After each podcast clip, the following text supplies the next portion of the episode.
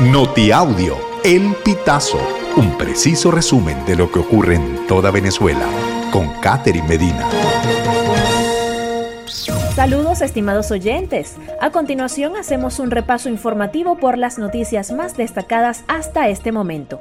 Comenzamos.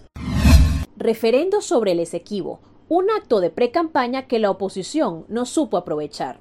Para el politólogo Pablo Andrés Quintero, la oposición debió participar en esta convocatoria y apropiarse de términos y narrativas que permitieran generar dilemas incluso dentro del gobierno.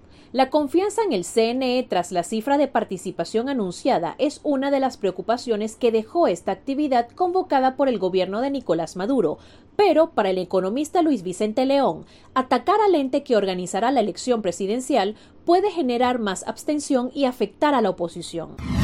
Embajada de Estados Unidos para Venezuela aclara que los servicios consulares en Caracas siguen suspendidos.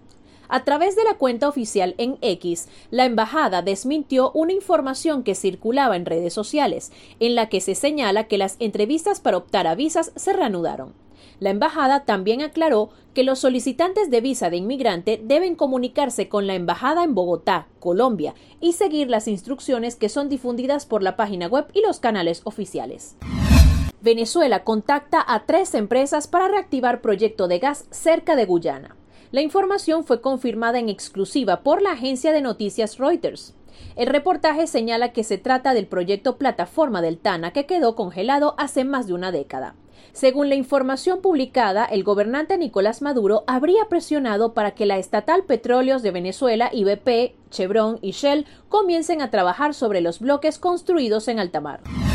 ONU pidió 650 millones de dólares para atender emergencia humanitaria en Venezuela.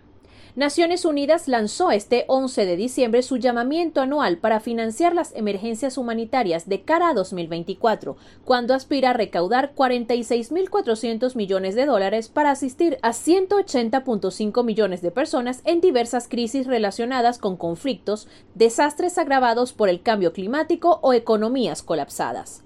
De este monto global en América Latina, la ONU pide para Venezuela 650 millones de dólares, a los que se sumarían otros 1.600 millones para los países de acogida de refugiados venezolanos, 283 millones para Colombia, 87 millones para El Salvador, 125 millones para Guatemala, 673.8 millones para Haití y 205 millones para Honduras. Yulimar Rojas gana premio a Mejor Atleta del año 2023. Yulimar Rojas, vigente campeona y plusmarquista mundial de triple salto, fue galardonada este lunes 11 de diciembre con el premio a Mejor Atleta del Año en pruebas de campo, que otorga World Athletics. También se reconoció, entre otros, al pertiguista sueco Armand Duplantis y al maratonista keniano Kelvin Kipung. Estimados oyentes, este ha sido el panorama informativo hasta esta hora. Narró para ustedes Catherine Medina. Estas informaciones puedes ampliarlas en nuestra página web, elpitazo.net.